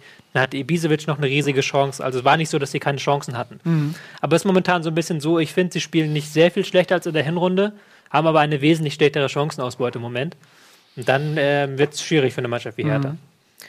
Eine kurze Eigenwerbung. Ja. Ich bin nächste Woche Dienstag, glaube ich, auf einer Podiumsdiskussion mit dem Co-Trainer von Hertha BSC. Ach, tatsächlich? Da geht es um Theorie gegen versus Praxis. Und du bist Praxis. Ich bin Praxis. Ich komme als Praxis. Ja, ja. Ähm, ich komme verkleidet als Praxis. Aber, aber wird das übertragen? Sagen, ja, das ist ach wo in Berlin tatsächlich. Ja, wird Berlin, übertragen? Kann man, kann man ich glaube, es wird nicht übertragen. Da kann man hinkommen. Es ist im Sportpalast. Jetzt müsste man natürlich wissen, wo es ist, nicht? wenn man dafür Werbung machen kann möchte. Ich dir leider nicht helfen. Ähm, weißt du denn, wie die Veranstaltung heißt? Dann könnte man es googeln. Theorie versus Praxis, hat er doch gerade gesagt. Wahrscheinlich ja. heißt es so. So irgendwie sowas. Ich finde es schnell raus. Ich finde schnell raus. Ja. Das ist gut. natürlich Aber großartig. Das üben wir nochmal mit, üben wir noch mal mit dem Werbung ja. machen. Ähm, gut. Nächste Partie, Nils. Nee, wer ist dran? Du. Ja, Tobi ähm, Bremen gegen Gladbach, würde ich sagen, sehr oder? Gute Wahl. Sehr, sehr gute Wahl. Tolles Bremen Spiel, gegen, gegen Gladbach 0 zu 1. Mhm, mhm, mhm. Gladbach. Stark gespielt. Beim überragenden Fabian Johnson. Und äh, nee, ähm, so war's doch. Alter, super. Ja, da hast du aber vollkommen recht, Nils. Der hat ähm, doch im Alleingang geschieden. Ja, also so, sind wir doch ehrlich. Es war doch einfach eine geile Partie. Ja. Machen wir weiter mit Wolfsburg-Hoffenheim. Wolfsburg gegen Hoffenheim. 2 zu 1 für. Nein, komm, Tobi, du hast dir das Spiel ausgesucht. Ich will dir die Bühne lassen. Du hast es dir rausgesucht. Ja, ich fange ähm, noch jetzt nicht an zu reden. Obwohl ich alles gesehen habe. Es war auch ein äh, durchaus seltsames Spiel. Dadurch, dass Gladbach früh in Führung gegangen ist, nach einem schönen Angriff, ähm, hat dann durch das Spiel so ergeben, dass Bremen das Spiel machen musste und Gladbach sich so um, auf Konterspiel fixiert hat. Ähm, und man merkt deutlich unter Hacking, dass man sich wieder stärker aufs Konterspiel fixiert, dass man sich wieder stärker auf so ein stabiles 4 für 2 dann schnell die Außenstürmer ins Spiel bringen, die dann den Ball in die Mitte bringen, möglichst im, äh, im Umschaltspiel. Und das funktioniert ganz gut. Andererseits möchte ich auch eine, so ein bisschen Bremen in dem Sinne loben, dass sie einerseits natürlich, okay, muss man sagen, defensiv, wie es halt typisch für Bremen ist, ähm, nicht so stabil standen, gerade nach Kontern, aber auch vorne auch aus dem Spielaufbau Chancen kreiert haben. Es gab eine riesige Möglichkeit von Bartels, die ich sehr schön rausgespielt fand, wo sie vom Flügel sich in die Mitte kombiniert haben. Da sind eindeutig Fortschritte zu erkennen. Ich finde auch generell die Statistik liest sich eigentlich, also wenn man jetzt nur die Spieldaten guckt, 16 zu 12 Torschüsse für äh, Werder Bremen. Äh, 600 gespielte Pässe, Passquote von 83 Prozent, 60 Prozent Ballbesitz, Zweikampfquote 56 Prozent zugunsten von Werder, ähm, 9 zu 3 Ecken. Also das liest sich eigentlich so, als ob äh, Bremen diese Partie dominiert hat und eigentlich folgerichtig hätte gewinnen müssen. Ähm, es liest sich zumindest nicht wie ein Absteiger. Weil ich meine, Gladbach ist jetzt auch kein Fall Obst. Hm. Ja, Wie ist das eigentlich, wenn du sagst jetzt, Gladbach äh, spielt wieder Konter, ne? Wie ist denn das eigentlich auf dem Spielfeld, wenn jetzt zwei Kontermannschaften gegeneinander spielen? Wie einigt man sich da? Das, äh, da einigt man sich meistens gar nicht, weil irgendjemand muss ja den Ball haben. Ähm, es kann passieren, wenn natürlich beide Mannschaften sagen, wir wollen gar keinen Spielaufbau haben, dass dann wirklich so eine Partie entsteht, wo einfach der Ball immer im Bogen von einer Seite zur anderen fliegt. Aber meistens ist es dann schon so, dass ähm, Spieler brauchen auch Verschlaufpausen. Also es kann ja nicht, du kannst ja nicht immer den Ball nach vorne spielen, dann sprintest du hinterher, dann spielt der andere nach vorne, dann sprintest du wieder zurück. Dann hast du zehn Minuten Fußball und dann bist du tot. Sondern äh, Ballbesitz wird ja auch genutzt, um Pausen zu haben. Und dann ähm, ist es meistens so, dass dann irgendeine Mannschaft irgendwann das Tempo ein bisschen rausnimmt. Also es gibt ja tatsächlich so Spiele, man kennt das vielleicht auch, so, wo in den ersten zehn Minuten, wo das so richtig crazy abgeht und beide Mannschaften einfach wie Börde nach vorne spielen und irgendwann sagt dann mal eine Mannschaft, okay, jetzt müssen wir aber mal kurz durchstaufen, nehmen wir mal den Ball und spielen mal ein paar Bässe zwischen den Innenverteidigern, weil das so in der Praxis dann meistens funktioniert. Wo ich das Thema Praxis anspreche. Ab nächsten Dienstag ist ähm, im Deutschen Theater Berlin eine Diskussion mit mir und dem Co-Trainer von Hertha BSC Berlin. Ja. Wie viel Uhr? Tobi, ey. Nächsten Dienstag Deutsches Theater Berlin. Fußballsalon. Seid einfach ab 13 Uhr da. Gibt es überhaupt Zuschauer oder ist es nur so ein Ding zwischen euch beiden? Ihr telefoniert einfach im deutschen Theater. Wir telefonieren mit dem- ja, ähm, sehr schön. Ich freue mich drauf. Ich werde nicht kommen können, Es Tut mir leid. aber ähm, Ich kann Mittwoch leider auch nicht kommen zum Fußball gucken. Wird es jetzt übertragen oder nicht? Nein, wird nicht übertragen. Also man muss vor Ort sein. muss vor Ort sein. Oder du machst irgendwie einen Facebook-Stream oder sowas. Kannst du Das so einen so einen, äh, Selfie-Stick machen und dann überträgst du das. Auf meiner Webseite. Hey Nils, willst du noch über eine Partie reden? Sehr gerne. Und zwar über eine gute Partie. Wolfsburg gegen Hoffenheim rede ich. Mhm, mhm, mhm. Wolfsburg gegen Hoffenheim. Ja, äh, Hoffenheim, eine der positiven Überraschungen der Hinrunde. Niederlage in Leipzig knapp und das war die erste in der Saison. Jetzt also in Wolfsburg die nächste Niederlage. Und man ist einzeln in Führung gegangen. War ein schönes Spielchen. Hoffenheim ähm, hat, man hat deutlich gesehen, dass es lagen Welten zwischen dem druckvollen, sicheren Passspiel Hoffenheims und dem der Wolfsburger. Da muss man einfach mal drauf achten, wenn man äh, das Ganze mit einem analytischen Blick auch verfolgt. Und ähm, äh, folgerichtig Hoffenheim einzeln in Führung gegangen. Und äh, Wolfsburg hat aber sich nicht ähm, geschlagen geben wollen. Mit Daniel Didavi kam dann auch noch ein überragender Spieler, der wie so oft eine lange Verletzungspause hinter sich hatte und äh, hat dann auch den Siegtreffer gemacht und, und zusammen mit Mali auch äh, ja, für, für ordentlich Bewegung gesorgt. Äh, davor das 1-1, tolle, toller Schuss von Arnold äh, aus, weiß ich nicht, 16, 17, 18 Metern, ein, ein Strich von einem Schuss. Ähm, und am Ende, sage ich mal, nicht unverdient, aber durchaus ein bisschen glücklich, der Sieg von Wolfsburg. Hoffenheim hätte sicherlich auch mindestens einen Punkt verdient gehabt und für Wolfsburg ganz wichtig im Abs- Abstiegskampf äh, mit 19 Punkten jetzt ähm, ein bisschen davon geeilt und Hoffenheim hat wie alle um sie herum die Gunst der Stunde nicht nutzen können. 22 Punkte haben sie, glaube ich, Wolfsburg. Wolfsburg? Wird Der ah, Entschuldigung, das mit 22, ja, einem äh, Hamburger äh, Verein, HSV hat 19. Ja. Wolfsburg hat äh, 22. Ähm, Nagelsmann hat sich nach dem Spiel sehr aufgeregt. Soll auch gegenüber der Mannschaft laut geworden sein, wenn man die Interviews gehört hat auf Sky nach dem Spiel. Auch zu Recht, weil sie halt nach der ersten Halbzeit, wo sie sehr druckvolles Passspiel hatten, hatten sie ähm, nach der Pause dann so ein bisschen das Schleifen gelassen einerseits und haben aber auch schlicht einfach gepennt bei zwei Standardsituationen, wo sie den Ball rausgeköpft haben in die Mitte jeweils, was Ja. halt so ein No-Go ist, äh, wenn du halt so verteidigst, auch wie ähm, Hoffenheim das macht, eher raumbezogen, dass du dann musst du schon halbwegs darauf achten, wenn du unbedrängt rausköpfen kannst, dass du nicht in einen toten Raum rausköpfst. Das ist- klingt jetzt kompliziert, aber die Spieler kennen ja ihre Standardvarianten und müssten eigentlich wissen, wo, wo man hinköpfen kann und wo nicht. Und beim ersten hat es halt Arnold dann reingemacht und beim zweiten, da weiß ich gar nicht mehr, war dann die Vorlage, die dann zum Tor geführt hat nach einem Ja, das war Kopfballwehr. ähm, Kopfball von äh, Demirbay, den äh, genau deswegen der HSV hat ziehen lassen. Seine große Schwäche, Das hast du jedes Mal, äh, über Hoffenheim diese, diese Kopfbälle in die Mitte. Genau, und daraus ist das Tor resultiert. Also war sehr ärgerlich für Hoffenheim, die das nach einer dominanten ersten Halbzeit das Ding so ein bisschen weggeschenkt haben. Ja. Zu Recht haben die sich geärgert. Willst du was sagen? Ja. Äh, nächste Partie meinst du, oder? Ja, also jetzt konkret zu dem Achso, Spiel nee, zu dem Spiel selbst äh, habe ich nichts mehr zu sagen. Nichts mit zu sagen. Ähm, ja, Die nächste Partie wolltest du sagen. Ja. Dann mache ich Mainz-Augsburg. Hatten wir das schon? Nee. Nee. Ähm, Mainz, ähm, die ja zuletzt äh, ein oder zweimal verloren haben, ich weiß es nicht. Äh, mit einer sehr starken Partie, wie ich finde.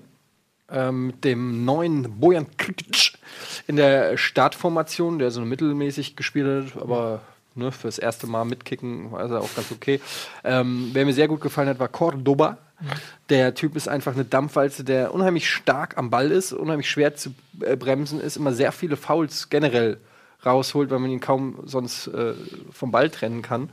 Ähm, und ähm, einen Elfmeter rausgeholt hat, den man auch geben kann, finde ich. Ähm, und äh, ja, Hero, wie spricht man es aus? Jairo. Jairo, fantastischer Spieler, hat äh, dann souverän das 1-0 gemacht. Ähm, ja, Augsburg war schwach, meiner Meinung nach. War keine gute Partie von Augsburg. Ähm, sind nicht so richtig ins Spiel gekommen und ähm, haben so einfach keinen Zugriff so richtig gehabt zu dieser Partie. Ähm, das 2-0 dann ähm, in der, ich glaube, was war das, 63. Das steht doch hier irgendwo.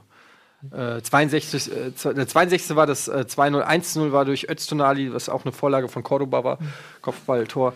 Ähm, ja, war eine gute Partie von Mainz, auch hier wieder eine Mannschaft, die sich aufrappelt. Ähm, Mainz kann man ja eh irgendwie nie so richtig abschreiben. Ich habe das Gefühl, die wachen zur richtigen Zeit immer auf und jedes Mal, wenn's, wenn sie jetzt verlieren, würde es abwärts gehen, dann gewinnen sie wieder. Ähm, ja, mehr habe ich eigentlich auch nicht zu sagen. Ja. War, aber war eine gute Partie von Mainz. Ähm, ich fand Augsburg jetzt nicht ganz so schlecht, wie du sie gemacht hast. Sie hatten auch ihre Möglichkeiten und ähm, war halt eher so ein ähm, Spiel, was dann sich so nach dem 1-0 aber auch so ein bisschen ausgependelt hat, weil es natürlich dann sehr Mainz entgegenkommt, die jetzt mittlerweile wieder defensiv stabiler stehen, gleichzeitig ähm, mehr Laufpower im Konter abrufen können und dann das Ding halt so auf 2-0 hochgeschraubt war und spätestens dann war es vorbei. Tja. Nächste Woche Augsburg gegen Bremen, ne? Kann gut sein, ja. Augsburg. Bin ich gespannt. Nee, gegen Leverkusen am Ja. Freitag, ja. Gegen wen spielt Bremen? Mainz gegen Bremen. Mainz spielt gegen Bremen Na, zu Hause. Uh, uh, uh, Dann eben nicht. Dann halt was. Die armen was Bremer, anderes. die armen Bremer treffen natürlich mit ihrem neuen Ballbesitzspiel jetzt gleich auf eine Kontermannschaft, die Achso, man Mainzer. kann, eine Sache kann man noch erwähnen, das äh, war ja ein bisschen Thema bei dem Spiel, dass der Einwurf vor dem Elfmeter, ähm, da haben sie ein bisschen geschummelt, die Mainzer, haben den Einwurf oh, so 10 Meter nach vorne verlagert. Wäre beim Football undenkbar, da wird sehr präzise drauf geachtet, dass der Ball genau an der Stelle weitergespielt wird, an den abgepfiffen wurde. Man stellt sich mal vor, da nimmt sich einfach ein Spieler den Ball und schmuggelt ihn mal 10 Yards nach vorne. Wäre nicht, wäre nicht in Ordnung. Wäre nicht okay. Wäre nicht in Ordnung. Die Mainzer haben den Einwurf 10 Meter nach vorne verlegt, haben ihn sehr schnell ausgeführt. Schiri hat nicht äh, reagiert und das hat dann letztendlich ähm, tatsächlich zum Elfmeter geführt. Ähm, da haben sich äh, die Augsburger ein Ja. bisschen drüber aufgeregt. Kann ich verstehen. Sollte nicht passieren, passiert allerdings so, so Meterschindereien bei Freistößen und Einwürfen passiert leider sehr, sehr viel. Ja, das finde ich jetzt auch nicht so schlimm. Also die, Ah, das, war, 10 das war wirklich grenzwertig jetzt am, da hast du recht, aber ich finde, äh, wenn du ein paar Meter machst, du hast ja auch ein Interesse daran, ein attraktives, schnelles Spiel zu sehen. Wenn jetzt halt wirklich alle zwei Sekunden schneller Einruf zurückgepfiffen wird, weil da ein Meter geschunden wurde, dann Ja, ist gut, das aber irgend- nicht im Geiste ist- des Spiels. Das ist so. halt auch so, ein, so eine Regular, so, so, eine Kulanz, die dehnt sich, ne? Ja. Die- Wie so ein Gummi und irgendwann reißt es halt auch. Und wenn du zehn Meter nimmst in einem Angriff und so, dann. dann Ja, aber das hm, müsste man eigentlich abpfeifen, eigentlich. Das wird ja auch gemacht. Aber wenn du halt anfängst, jetzt da wirklich so penibel drauf zu achten, dann musst du auf alles penibel achten und dann hast du schnell. Das ist, auch haben Regeln so an sich, dass man Ja. auch ein bisschen penibel aber ist. mit es gibt ja, gibt ja so Sachen, die so geduldet sind, sagen wir mal so. Auch im, im Ja, ja, klar. Rahmen des Man, Gesetzes. es muss auch klare Grenzen geben und die sind bei 8,50 Meter.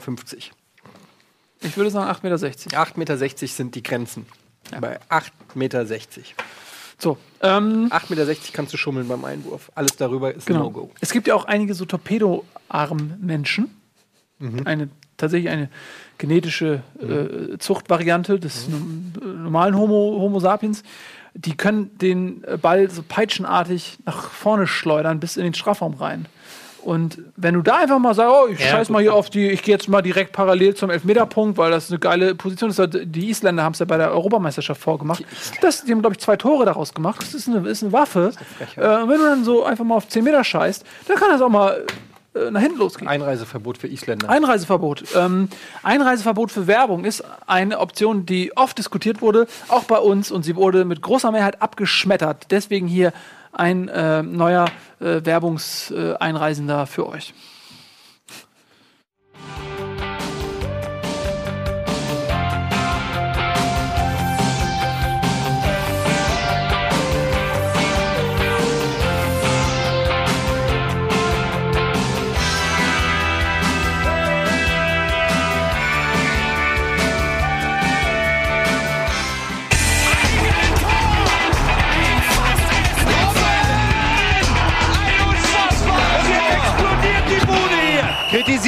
Nicht zu viel. Das ist ein guter Mann. Ah, falscher Knopf. Sorry. Ähm, ja, herzlich willkommen zurück. Bundesliga, die beste und einzige Show, die es überhaupt nur gibt. Und wir Welt. reden natürlich über Fußball-Bundesliga. Gerade eben haben wir über das Spiel Freiburg-Köln hatten wir noch nicht. Was haben wir? Mainz-Augsburg war das letzte, ne? Das haben wir abgeschlossen gehabt. Hatten soweit. wir abgeschossen. Und äh, jetzt kommen wir zu einem Mann, der die halbe Liga abschießt. Sein Name ist Anthony Modest. Aber in Freiburg hat sein Tor nicht gereicht. Man hat 2 zu 1 verloren. Woran hat das denn gelegen? Freiburg hat zwei Tore geschossen. Dankeschön. Was sagen Sie? Ich habe das Spiel leider nicht sehen können. Dankeschön. Ich sage, Freiburg hat zwei Tore geschossen und damit haben wir dieses Spiel auch beschlossen. Nein, ähm, Freiburg hat äh, das gemacht, was Freiburg macht, wenn sie auch zu Hause spielen. Sehr lauffreudig, sehr engagiert, mit ähm, viel Feuer und Leidenschaft. Wenn man die Medienberichterstattung verfolgt hat, Grifo muss ein sehr gutes Spiel gemacht haben, Ja. offensichtlich. Ja, Ähm, der herausgehoben zum ersten Mal. wurde. Und Köln, ich habe die Zusammenfassung kurz gesehen auf Sky Go und Köln hat ja auch die Chancen einfach nicht gemacht, die sie hatten. Also Modest hat ja noch eine hundertprozentige. Es ist so ein bisschen das Hertha-Syndrom vielleicht. Aber ich habe leider, leider nicht sehen können. Ja, ich habe ehrlich gesagt auch nicht alles gesehen, aber tatsächlich habe ich die Tore gesehen. Und so ein bisschen andere Sachen noch, ein paar andere Szenen. Ähm, für Köln ist es ärgerlich, natürlich, weil man, so wie viele andere auch, die Chance hatte, äh, wichtige Punkte gut zu machen im Hinblick auf äh, das europäische Geschäft. Das ist ja in Köln durchaus auch äh, realistisches Ziel. Ne? Also es ist nicht so, dass man sich sagt, so, oh, man findet sich mit dem Mittelfeld ab. Und äh, ja, Freiburg, das kann man glaube ich sagen, hat dieses Jahr wahrscheinlich nichts mit dem Abstieg zu tun. Was gut ist für, für Freiburg, die aus wenig viel machen. Ja. Wie so oft. Es gibt zwar kein Harry de Gewehr mehr, aber dafür ein Grifo. Tobi, warum hast du denn das Spiel nicht gucken können gestern? Gut, dass du ach, fragst, äh, Nils. Tobi, warum hast du das, das Spiel nicht gucken können? Musst, Oh, musst du dich etwa auf deinen Vortrag nächste Woche in Berlin äh, vorbereiten? Ich war tatsächlich gestern in Dortmund. Da war nämlich eine äh, Podiumsdiskussion mit ähm, einem Philosophen, glaube ich, Geisteswissenschaftler aus von der University of Stanford, zusammen mit Thomas Tuchel. Die diskutiert haben über Fußball und über Ästhetik und das Spiel an sich. Und du warst auch auf der Bühne, oder? Nö, ich war einfach im Publikum, habe mir das angeschaut. Ähm, war sehr interessant, mal Tuchel so live zu erleben, wie er dann so erzählt. Ähm, das hätte ich vielleicht beim Dortmund-Blog erzählen können, aber ich kann es jetzt, wollte es jetzt einfach kurz noch Ja, bitte. so einen Erfahrungsbericht schildern. Weil Tuchel halt sehr viel geredet hat über schönes Fußballspiel und über sein Verständnis vom Fußball. Und dass er halt glaubt, dass ähm, schönes Spiel die Essenz des Ganzen ist, ähm, den Fußball schön zu gestalten. Er meinte, er könnte auch einfach äh, ein FIFA 2 aufstellen und sagen, wir gewinnen das Ding jetzt einfach. Aber nein. Aber man muss, äh, er möchte ja, dass man sich weiterentwickelt selber. Dass natürlich Gewinnen ein wichtiger Faktor ist, aber dass man sich auch selber weiterentwickelt und dass man auch natürlich den Fans was bietet. Gott, ich kann den nicht leiden. Ja, aber ich finde, äh, wer, welcher, große Trainer hat noch die gleiche Philosophie vertreten? Wer war's? Dass Fußball auch schön sein muss. Da gab es doch mal einen, der das, nicht Helmut Schön, sondern irgendjemand, der das auch innerlich, ich weiß nicht mehr, wer war. Gina Lisa Lopez. Nein, irgendjemand war. Chat, vielleicht hilft, hilft dir Fußball nicht. muss auch schön ich, sein. Nein, ich finde, ich finde ganz ehrlich, dass Thomas Tuchel absolut recht hat, weil ähm, Fußball hat eine gewisse Verpflichtung. Fußball ist ein reines Entertainment-Programm, das nur durch unsere Emotion und durch unsere Anhänglichkeit an, an diesen Sport äh, überhaupt so eine große Rolle spielt. Ansonsten sind das 22 Leute, die über einen Acker stolpern und einen Ball nachjagen. Das interessiert eigentlich, wenn du nicht selbst beteiligt bist, weil es Spaß macht, interessiert eigentlich kein Schwein. Und nur weil wir mit Feuer und Leidenschaft dabei sind, verdienen überhaupt Leute Geld damit. Und deswegen hat der Fußball für mich auch eine Verpflichtung, was, äh, was Ästhetisches und was Schönes zurückzuzahlen. Weil kein Bock, keiner hat Bock, sich irgendwie 0 zu 0 anzutun, äh, was ein hässliches Rumgestochere ist, sondern man möchte auch ein bisschen begeistert und unterhalten werden. Das ist wie früher äh, die Gladiatoren. Ähm, da wärst du auch gelangweilt gewesen, wenn die zwei Gladiatoren da hingehen und dann machen die so. Äh, Ja, äh, aber ganz so. ehrlich, das ist natürlich leicht zu sagen, wenn du Ja. Cheftrainer vom BVB bist. Sag mal, Thorsten Frings. Also ich möchte, Fußball muss schöner sein. Das ist äh, natürlich. also ich möchte jetzt hier noch nicht falsch wiedergeben. Ich habe es mir notiert. Er hat gesagt, dass es ist der Kern sozusagen, das Schöne zu trainieren, das Schöne zu spielen. Der Fan kommt auch für den Spielzug, die Finte, die spektakuläre Ab äh, Aktion, das spektakuläre Dribbling ins Stadion. Ähm, und das Ergebnis steht viel zu sehr in Betrachtung, bekommt viel zu viel Gewicht. Ich, äh, aber Schönheit liegt ja auch im Auge des Betrachters. Das was hat, ich- da ging es die ganze Ähm, Abend drüber. was man dann letztendlich als schön äh, findet. Der eine findet Tiki-Taka schön. Ich persönlich finde es schön. Äh, für mich ist es sch- schöner Fußball dann, wenn ich sehe, dass da mit Leidenschaft gespielt wird, dass äh, man sich reinhaut. Ich liebe es. Ich äh, kann ein schönes Beispiel nennen, äh, was mich sehr beeindruckt hat. Heidi Klum. Ähm, beim HSV, äh, ich war, das war das Spiel vorm DFB-Pokal, glaube ich. Äh, wo Müller irgendwie so äh, sich mega eingesetzt hat, einem Ball hinterhergerannt ist, ähm, bis zur dritten, vierten Station hinterhergerannt ist, der dann an der, an der Außenlinie war und er den noch gegrätscht hat und den Ball gewonnen hat für den HSV. Und sofort war das Publikum elektrisiert, weil sie gesehen haben, da brennt einer. Da geht einer hinterher, der will diesen fucking Ball in den eigenen Reihen halten. Das ist wahre Schönheit. Da brauche ich aber nicht ein Tuch. Das ist mir, das ist so eine Form Kann von, das sein, dass von Selbstbeweihräucherung. Äh, seine Ja, Antipathie für die Person Tuchel seine ja, Aussage ein weil das, das kontaminiert? Taschentuchel heißt er ja auch. Das ist einfach so ein, so ein weinerlicher, verwöhnter, äh, reicher Rotzlöffel, der nie gearbeitet hat irgendwie. ich ich, ich, ich spüre da nicht diesen, ich spüre da nicht dieses, "Ah, ich will dieses, ah", ich will diese Zähne sehen. Ich will, ich will, das ist für mich Schönheit im Fußball. Als anderer kann ich auch, weiß ich nicht, kann ich auch zum Synchronschwimmen gehen. Da hast du schöne, mm, so. Aber ich will, ich will, dass die sich reinbeißen so. Weißt du was, weißt was? Ja, es ist ein, jeder hat ein anderes, das ist Ja, wie bei, auch bei, ich bei, äh, bei Frauen oder auch Männern, je nachdem, was so die Vorlieben sind oder beides. Ähm, jeder hat eine andere Definition von Schönheit, was gut ist. Da, da, da kommt ja halt jeder ähm, auch irgendwie, findet jemanden. Ähm, ich gebe dir recht, sowas kann auch wunder wunderschön sein, aber äh, es gibt zum Beispiel dieses berühmte Tor von Arsenal, ähm, was ich tausendmal schon als GIF gesehen habe. Ich weiß nicht mehr, gegen irgendwelche gelb, gelbhemdigen Gegner, äh, wo, wo der Ball einfach so fünf, sechs Mal direkt gespielt wird, teilweise Volley in den Lauf und ich glaube am Ende macht ist es Wiltshire oder Ramsey macht das Tor. Und es ist einfach und du siehst das und es ist das ist für mich pure Schönheit. Aber ist das schöner als Erik Cantona, der einem Fan ins Gesicht springt? natürlich nicht. aber es ist halt dafür ein Tor. Ja, ähm, beides ein Treffer, aber nur das eine ein Tor.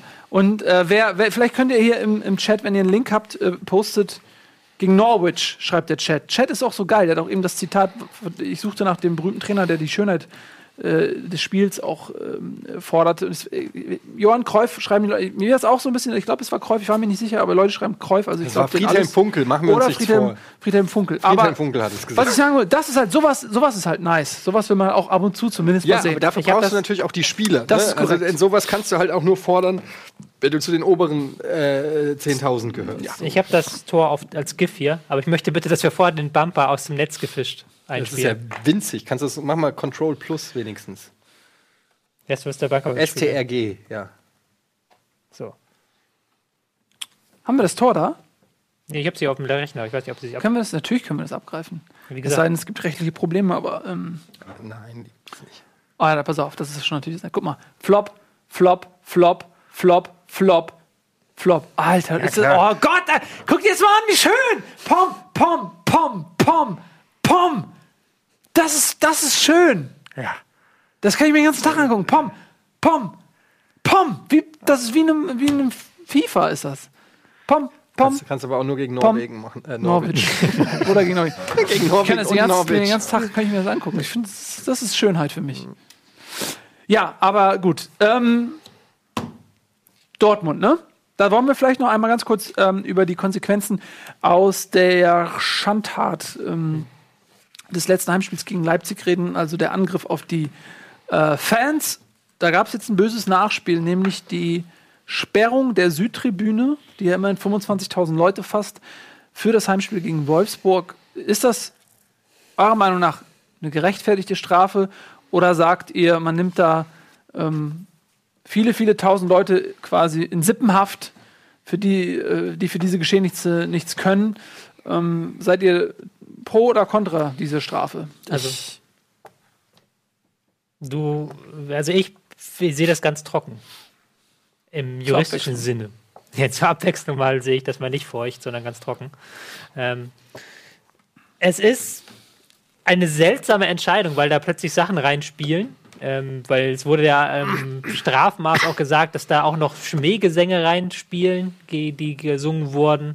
Ähm, es geht ja gar nicht auch. Schnee, ich habe gerade Schneegesänge. Schmähgesänge. Was, äh, Und das ist auch gar nicht so sehr eine Strafe natürlich für die Vorfälle vor dem Spiel gegen Dortmund, weil es geht ja auch, äh, gegen Leipzig, weil das geht ja auch gar nicht, weil man kann ja eigentlich nur das, was im Stadion ist, so richtig äh, belangen. Und da hat das natürlich immer so einen Nachgeschmack. Was ich wiederum auch seltsam finde, ist, dass Dortmund das angenommen hat, diese Strafe. Und die haben auch selbst gesagt, wir verwahren uns gegen jede Kollektivstrafe, wir nehmen die jetzt an wegen der Geschehnisse gegen Leipzig, was auch ein sehr seltsames Rechtsstaatverständnis ist einfach. Weil der Rechtsstaat bietet dir die Chance, Einspruch einzuerlegen, wenn du äh, der Meinung bist, dass dieses Strafmaß nicht gerechtfertigt ist.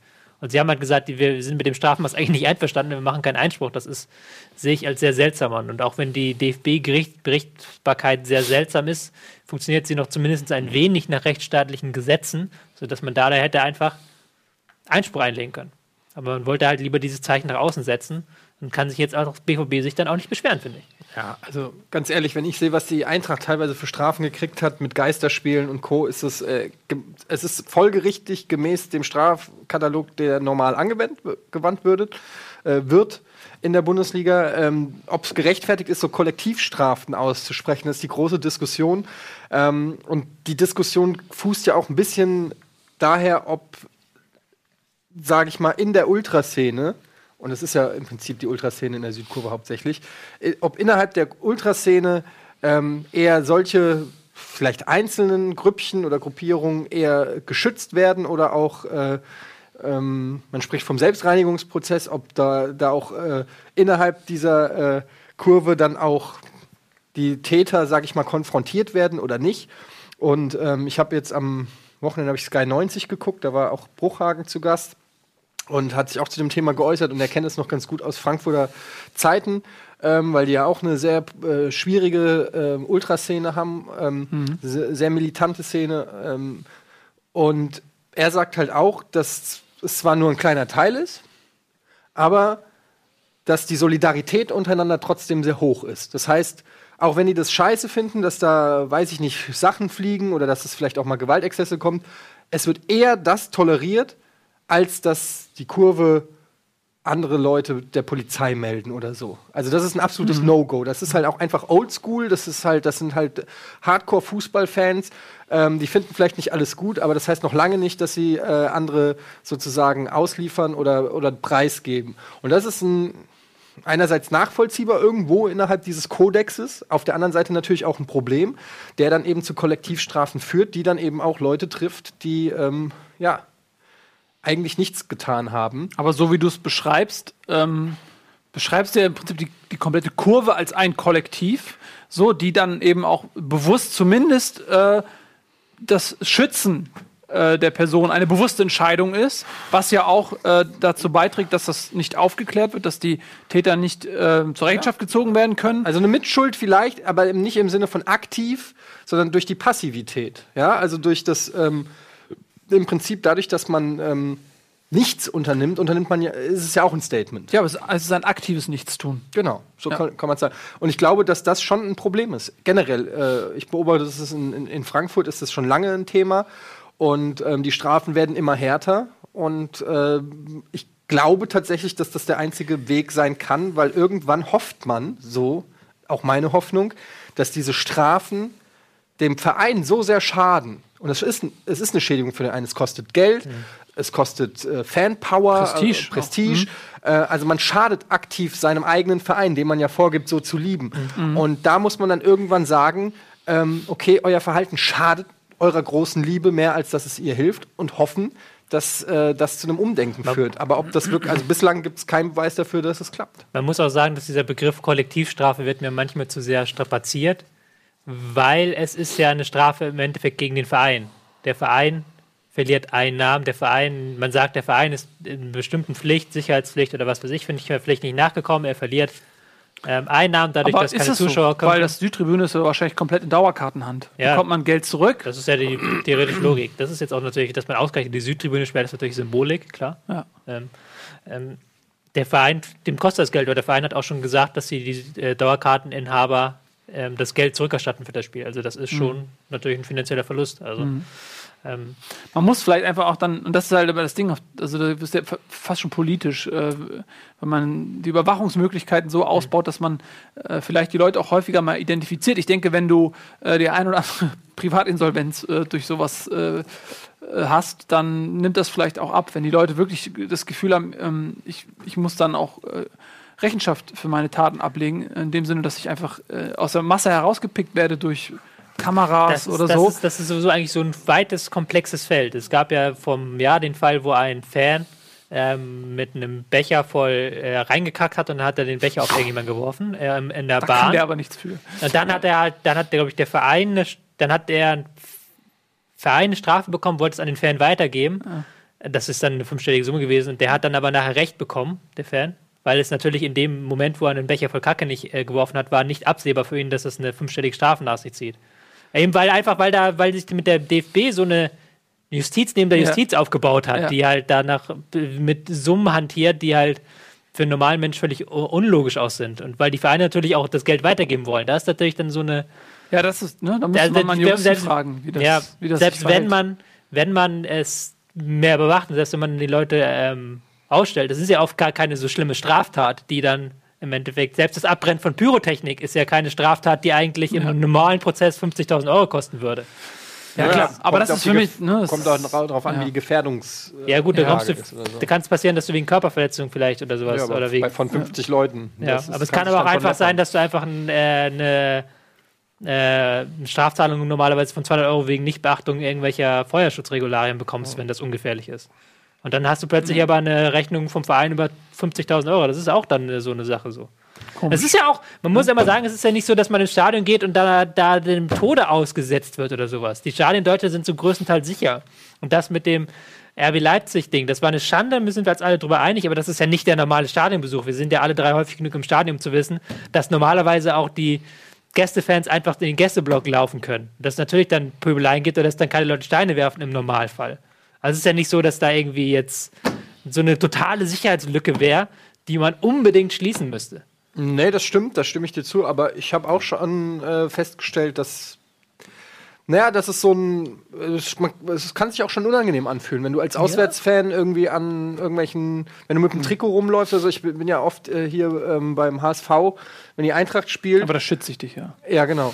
Äh, und haben wir ja gesehen, wie das war. Da warst du im. Ja, gut, das, war, das waren aber die Frankfurter. ja, ja, natürlich, ist ja egal, wer es ist. Äh, Aber das, deshalb sage ich ja, ähm, ich war ja jetzt auch nicht im Ultrablock der, der Hamburger oder so, aber also klar, man, äh, es gibt schon gewisse Regeln, ähm, die man beachten muss. Äh, als, äh, als Auswärtsfan kannst du bei deinen Auswärtsfan bleiben, aber geh halt nicht.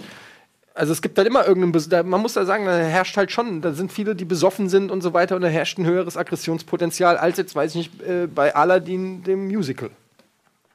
Ja, Es ist halt so. Glaub es ist auch. aber auch, es ist.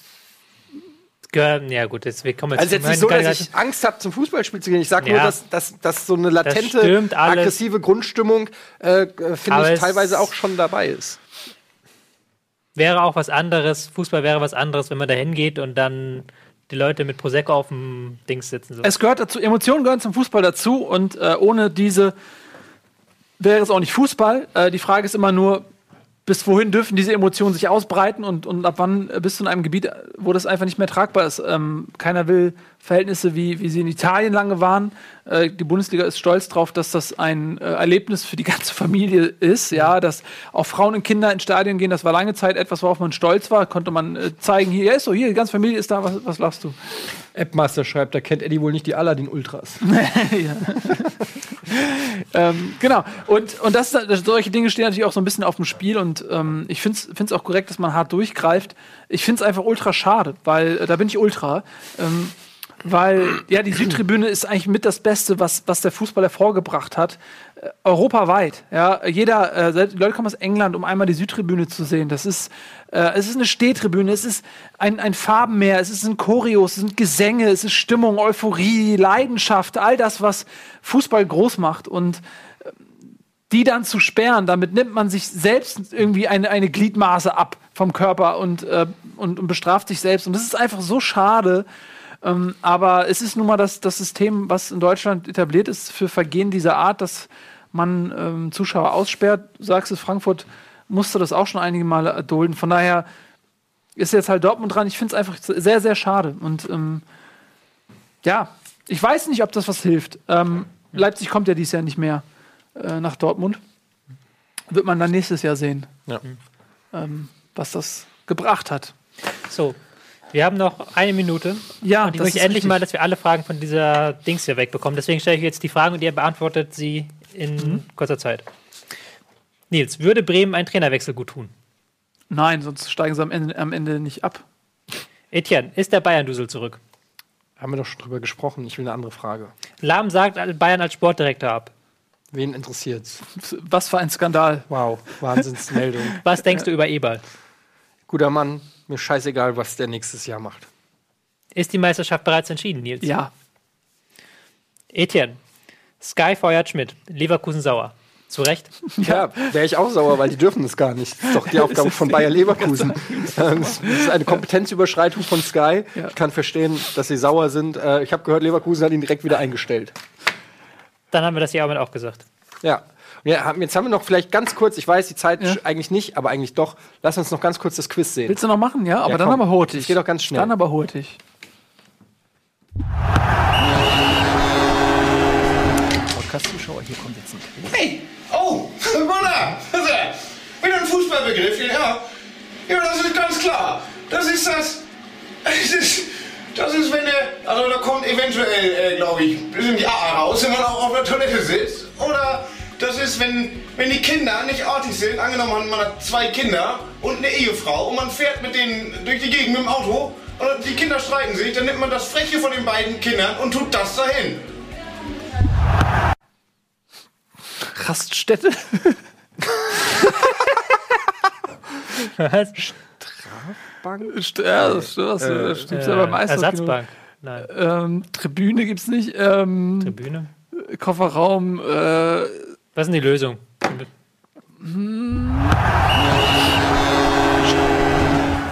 Das war der Rückraum. Kofferraum. Der Kofferraum. Ich habe Kofferraum gesagt. Könnte man gelten Was lassen. ist denn der Rückraum beim Auto? Das ist äh, der Kofferraum. Die Das habe Rückbank. ich noch nie gehört. Der Rückraum. Weiß ich mal. Und beim Weiß man Fußball hört man es auch nicht so oft. In Rück, Im Rückraum. Im Rückraum schleicht sich Müller von hinten an. So, jetzt schleicht sich Game Plus, äh, New Game Plus äh, schleicht sich an. Äh, fantastische Sendung. Äh, check it out auf jeden Fall. Danach sehen wir noch ein bisschen, wie Eddie legendäre Pokémons mit einer Chance von 1 zu 4000 einfach ignoriert und den Kampf verlässt. Weil, hey, bei uns geht's. RBTV hat Es viele unique Pokémon zu Unglaublich. Ich werde später noch einiges Ja. zu sagen, was ich an Feedback gekriegt Aber habe. für Nein Gag, äh, ist äh, Nein. Gag Startseite.